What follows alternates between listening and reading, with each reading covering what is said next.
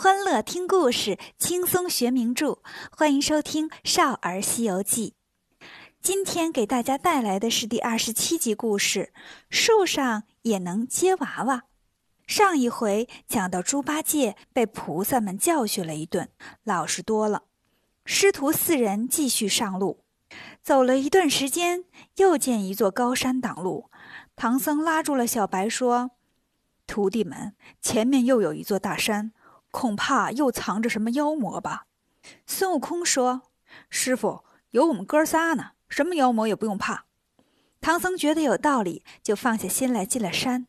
这山可真是座好山，山石峥嵘，满山苍槐翠柏，秀草藤萝，多的是飞禽走兽，灵芝芳华，景色真漂亮。唐僧看着高兴啊，说：“徒弟们呐，我们这一路走来，见的都是那险山恶水，这里山色秀美，莫不是快到雷音寺了吧？”孙悟空笑着说：“师傅，你想多了，早着呢。”沙僧问：“师兄，我们离雷音还有多远呢？”孙悟空说：“十万八千里，我们还没走完十分之一呢。”八戒说：“哥呀。”要几年才能到啊？孙悟空说：“这些路要是二位贤弟，十来天也就到了；要是我呀，一天走个五十趟也绰绰有余。要是师傅嘛，呵呵。”唐僧问悟空：“我什么时候能到？”孙悟空说：“那说不准，也许一辈子也到不了。也许呢，只要你见性至诚，念念回首处，即是灵山。”沙僧说。师兄，这儿虽不是雷音，景色这么好，也应该有个好人居住啊。孙悟空说：“嗯，这话说的对。这山呢，果然是个名山，叫万寿山。山中有一座五庄观，观里有个神仙叫镇元大仙。这个镇元大仙挺厉害的，连天上的神仙元始天尊呢，都请他过去讲课。”镇元大仙呢，准备带着徒弟们上天。他留下两个小仙童，一个叫清风，一个叫明月，让他们看家。临走前呢，镇元大仙把清风、明月叫过来，说：“这两天呢，我有一个朋友要打这儿路过，我怕赶不回来，你俩先帮我招待一下，为表旧时情谊。你们把那人参果打下两个给他吃。”清风、明月就问：“是师傅哪位朋友啊？”大仙说。他是东土大唐去西天拜佛求经的和尚唐三藏。清风明月一听就笑了，说：“孔子都说过，道不同不相为谋。我们是道学呀，师傅怎么跟和尚做朋友呢？”大仙说：“你们知道啥？那和尚啊，是如来的第二个徒弟金蝉子转世。五百年前呢，我们开会的时候，他啊给我敬茶来着，所以我们是朋友。”清风明月听了就说：“放心吧，师傅。”大仙又说：“只许给他两个啊，可别多给我那果子有数，回头我可数啊。”清风说：“嗯，开园时大伙儿一共吃了两个，还剩二十八个。”大仙说：“偷偷给唐三藏，别让别人发现，免得生事。”清风明月点点头，大仙就带着徒弟们飞上天了。没过几天，唐僧果然就到了这里。他看到山里有座建筑物，就问悟空：“你看那里是啥地方？”孙悟空看了看，说：“不是个道观呢，就是个寺院。哎，咱过去看看，不就知道了吗？”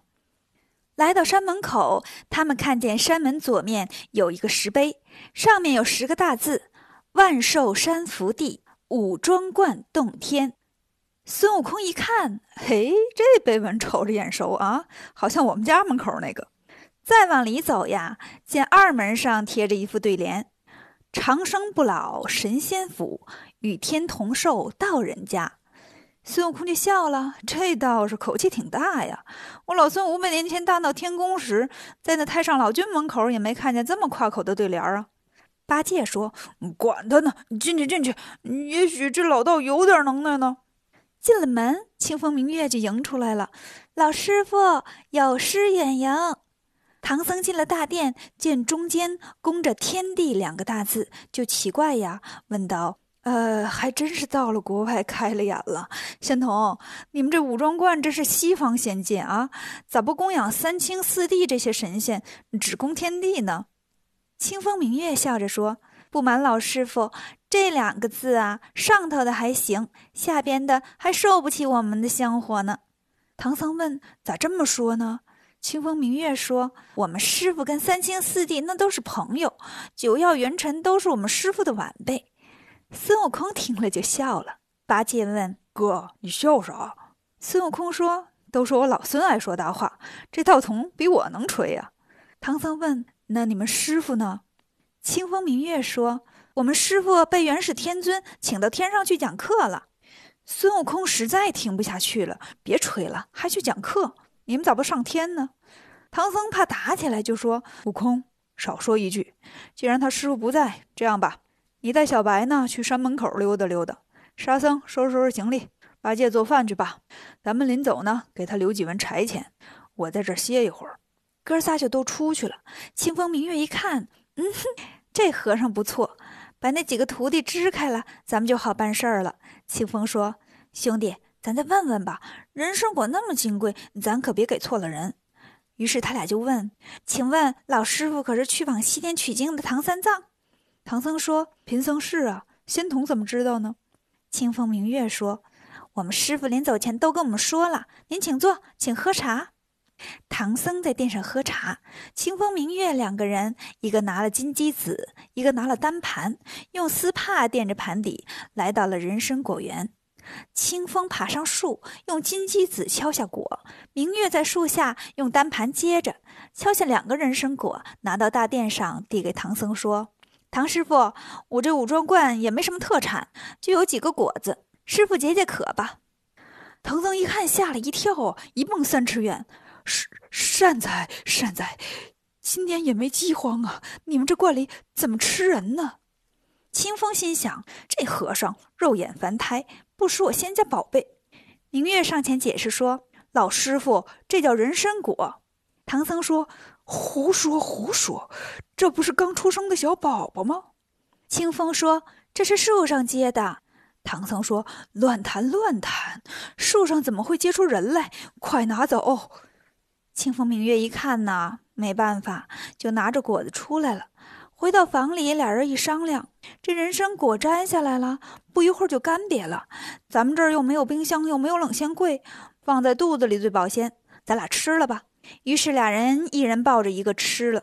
可他俩不知道呀，有个人正在门外，把他们俩的话都听见了。这个人是谁呢？关注我们的故事，如果喜欢我们的故事，就请订阅一下吧。